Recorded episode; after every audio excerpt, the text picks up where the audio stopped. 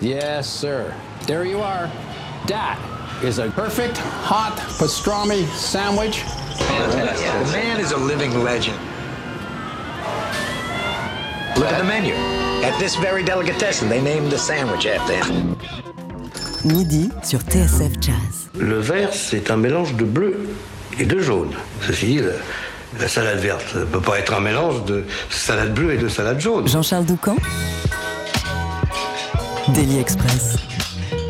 Alors aujourd'hui c'est magnifique. Aujourd'hui on célèbre le centenaire d'un musicien qui est encore parmi nous de mémoire. C'est la première fois de l'histoire de notre radio. On fête aujourd'hui euh, les 100 ans d'Al Singer, saxophoniste qui est né à Tulsa dans l'Oklahoma le 8 octobre 1919 et qui vit en France depuis le milieu des années 60. C'est justement chez lui, à Chatou, que vous êtes allé lui souhaiter Happy Birthday. Laurent Sapir, bonjour. Bonjour, euh, effectivement un beau moment euh, d'émotion dans, ce petit pavillon où vit Al Singer les, dans les Yvelines hein, avec sa fidèle épouse euh, Arlette Singer. Euh, longue, longue way hein, dont il a accepté d'exhumer quelques fragments au micro de TSF Jazz. C'était vraiment très fort, hein, ces souvenirs exhumés d'une voix aussi éraillée que vigoureuse avant de savourer après l'interview euh, un peu de guacamole accompagné d'un verre de porter. Ah, Est-ce qu'on peut rappeler en quelques mots euh, qui est Al Singer, Laurent? Alors vous l'avez dit, un natif de Tulsa, hein, dans l'Oklahoma, il a côtoyé les plus grands, notamment dans l'orchestre de Jim Action, hein, le premier patron de Charlie Parker. Al Singer a aussi joué dans l'orchestre de Duke Ellington, côtoyé Billie Holiday, Coleman Hawkins. Et il est parti s'installer en France dans la deuxième moitié des années 60, euh, signant encore euh, d'autres albums comme euh, leader. On peut notamment citer Paris Soul Food avec à ses côtés un certain Manu Dibango, Blues on News avec le pianiste Siegfried Kessler et le contrebassiste Patrice Caratini. On peut aussi rajouter que Al Singer a, beaucoup voyagé en Afrique avec le pianiste Horace Parlan par exemple lors d'une tournée dans les années 70 organisée par le département d'État. Et puis une dernière chose à rajouter, pas forcément anodine, hein, même s'il aime pas trop parler de ça, Al Singer a eu sa période rhythm and blues fin des années 50. Il a même enregistré un certain Rock Around the Clock deux ans avant Bill Haley. Ah oui. ouais, c'est pas, c'est pas, c'est pas rien. Euh, Al Singer, euh, vous le disiez, il a notamment enregistré l'album Blues and News au début des années 70. Sur ce disque, on trouve l'une de ses compositions les plus emblématiques qu'il a dédiée à Malcolm X. C'est avec ce titre que débute cet entretien exceptionnel d'Al Singer.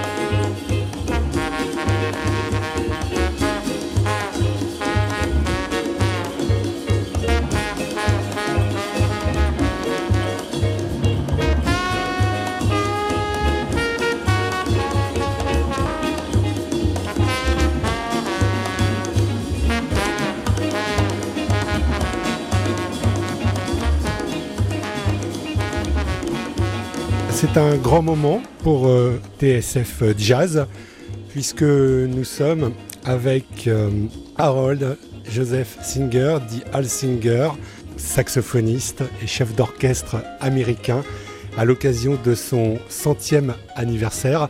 Bonjour Al Singer. Bonjour.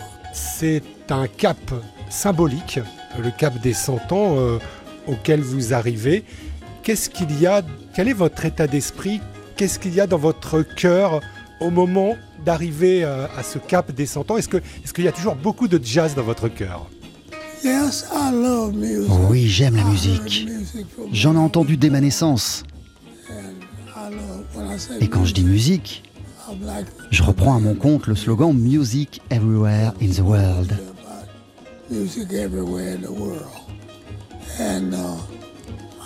Et j'ai trouvé en venant m'installer ici que la France est un endroit agréable pour la musique et pour ses créateurs.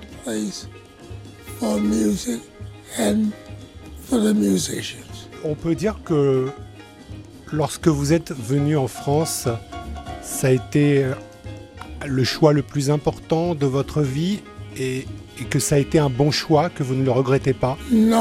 Non, je ne peux pas dire que je regrette. C'était un bon choix. Mais ce n'était pas juste mon choix. Il a aussi été motivé par mon entourage français et par mon amour pour ce pays.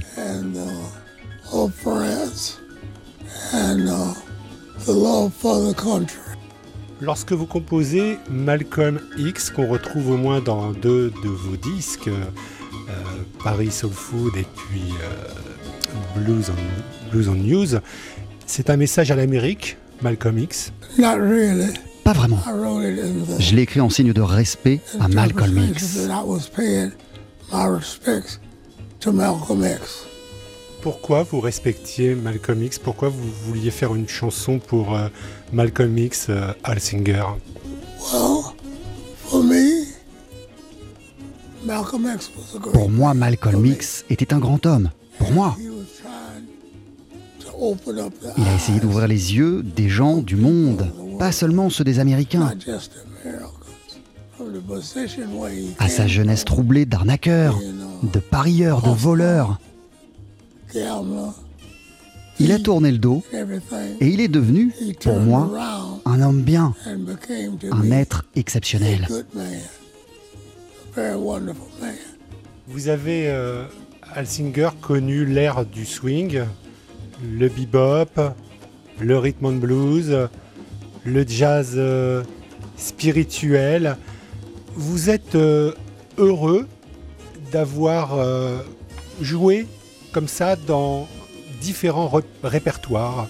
Yes, I was Oui, j'ai vécu une période où la musique était partout. was- music was everywhere. I can only speak for the black Enfin, je parle essentiellement de la communauté noire. À cette époque, on essayait de reproduire la musique qu'on entendait à la radio, qu'on entendait chez les disquaires, à l'église ou dans les salles de jeu.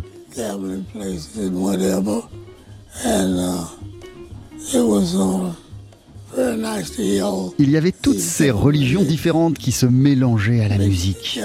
Ou alors la musique qui se mélangeait aux religions, si vous préférez. Mixed with religion, whichever you want to call it.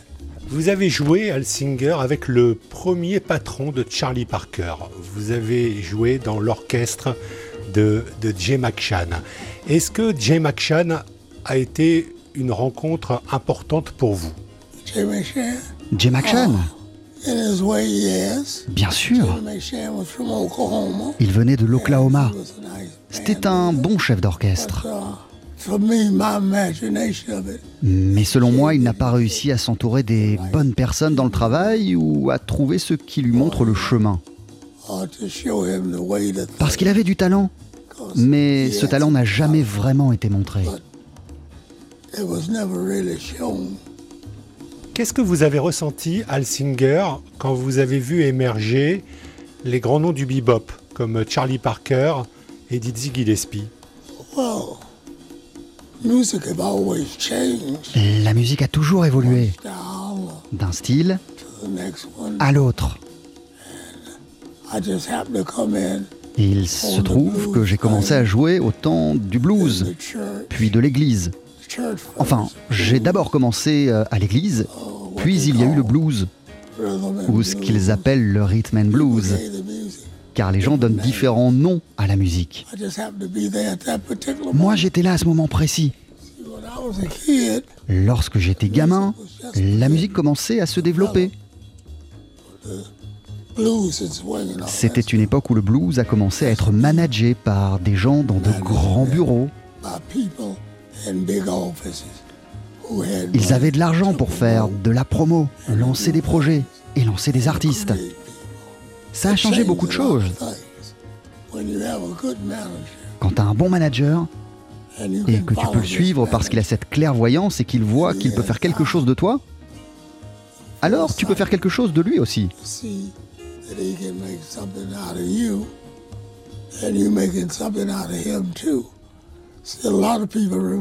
Beaucoup de gens se souviennent de Louis Armstrong, mais ils ne se rappellent pas de l'homme qui a fait de Louis Armstrong ce qu'il était. Louis n'aurait jamais été reçu ou n'aurait jamais eu accès à certaines situations sans ce genre de management.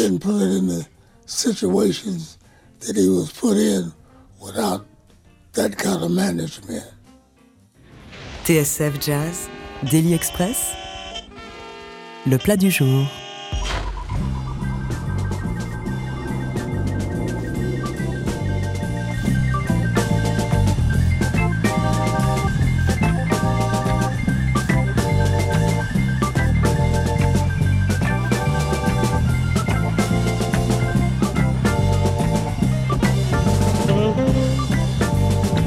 Say,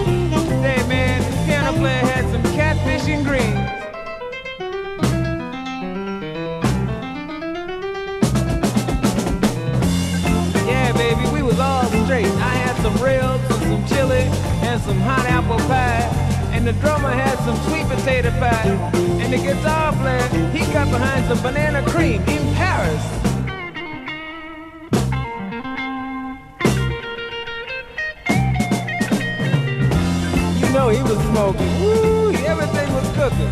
We were all cool, sitting up there with Fat Belly's mama. And listen, the cat jumped out with another bottle of wine and cooled us all out. We were under the table. Listen to Hal.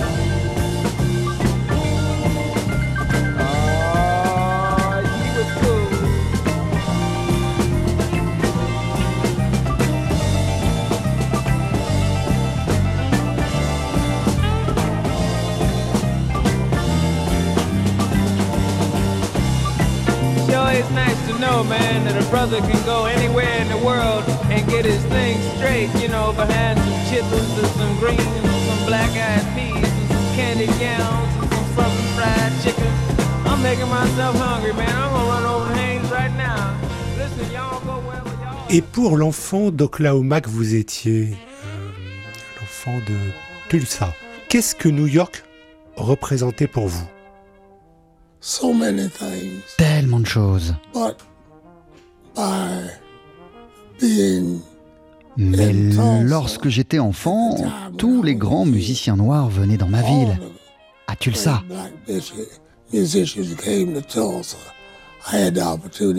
Moi, j'ai eu l'opportunité de voir Louis, Duke Ellington, Basie avant qu'il ne soit connu, Cab. you know, Vous savez, and it was just a wonderful c'était une époque formidable. J'ai beaucoup traîné avec les musiciens. Lorsque mes parents ne voulaient pas me donner un peu d'argent ou que le gars qui tenait la salle de concert ne me laissait pas rentrer gratuitement, eh ben j'accrochais des affiches dans les rues. C'était excitant pour moi. Et quelle aventure que de pouvoir parler à Johnny Hodges, Roy Eldridge ou de pouvoir parler à Earl Hines. C'était juste incroyable. Earl Hines. It was just something unbelievable.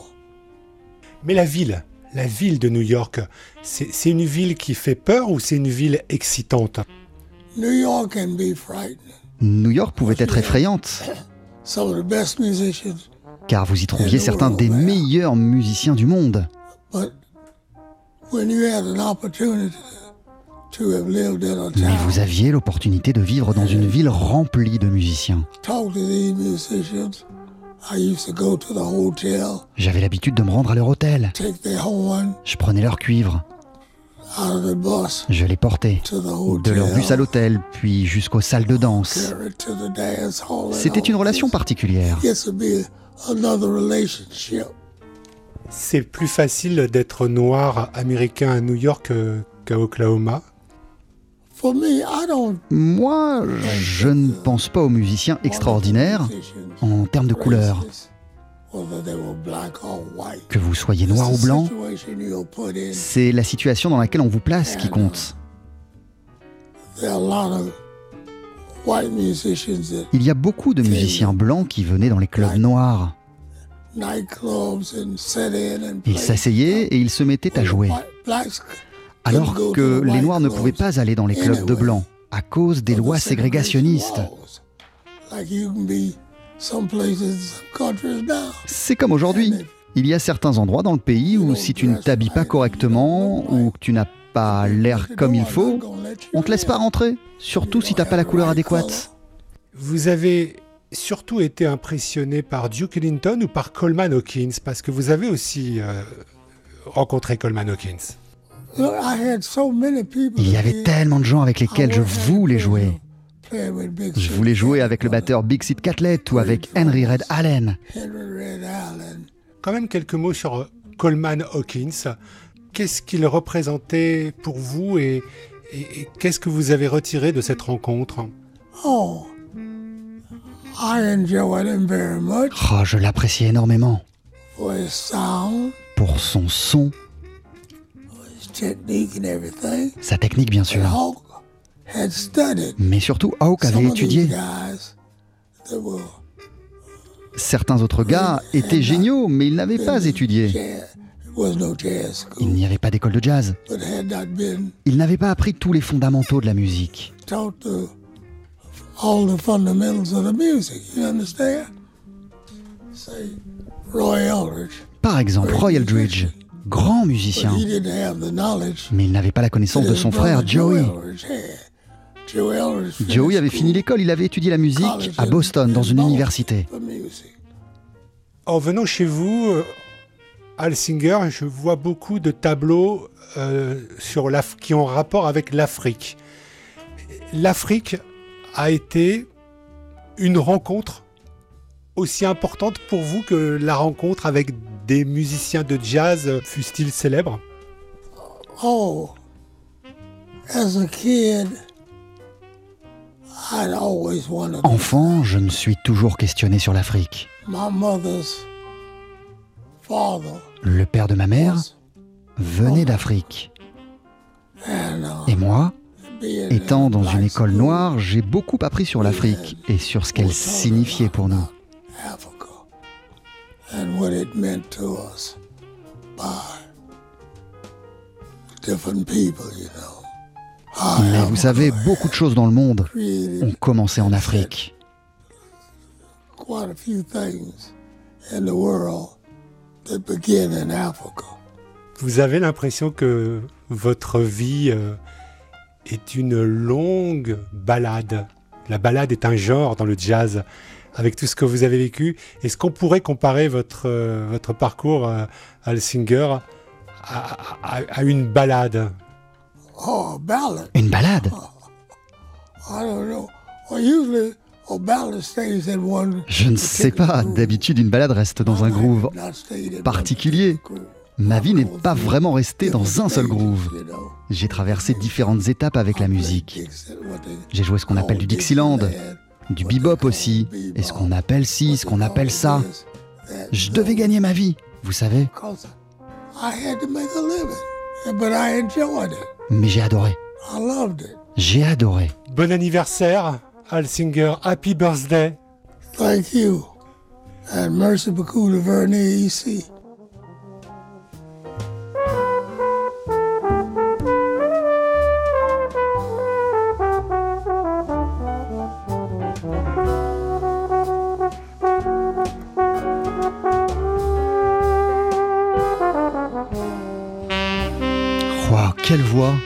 Quelle rencontre, Laurent Sapir, le saxophoniste Al Singer qui a 100 ans aujourd'hui. Oui, je voudrais déjà redire à quel point cet entretien doit, doit beaucoup à l'énergie gouailleuse d'Arlette Singer, la femme d'Al Singer. Dire aussi qu'après coup, on a d'abord ressenti chez ce beau centenaire l'envie de parler euh, d'abord des gens, des petits gestes de la vie, des petits gestes du jazz plutôt que de brasser de grandes idées sur le swing, le blues, le bebop. Son admiration pour les musiciens qui ont fait des études aussi, on, la sent hein, dans cet entretien, tout comme sa pudeur lorsqu'il s'agit d'évoquer le sort des Afro-Américains sur l'autre rive de l'Atlantique. Et puis. euh, le jazz continue tellement, on, on l'a entendu, de, de vibrer dans sa voix, dans son âme, et accessoirement aussi dans son transistor, puisque c'est un fidèle auditeur de TSF Jazz qui souffle aujourd'hui. C'est sans bougie. Mille merci Laurent Sapir pour ce grand moment de radio. Merci aussi à notre superbe équipe de traducteurs Rebecca Zisman en tête, Sarah Benabou et Adrien Belcout qui euh, ont fait de cette émission un succès. Euh, quelques mots sur la musique qu'on a entendue euh, au cours de cet entretien. On a commencé avec Malcolm X, l'un de ses titres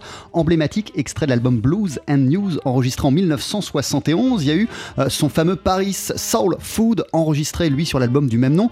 Ça date de 1969 avec à ses côtés à l'orgue un certain Manu Dibango euh, sur ce disque. Et pour finir, on a entendu Angel Eyes, extrait de No Rush, album sorti lui euh, dans les années 90 avec notamment le tromboniste Steve Touré.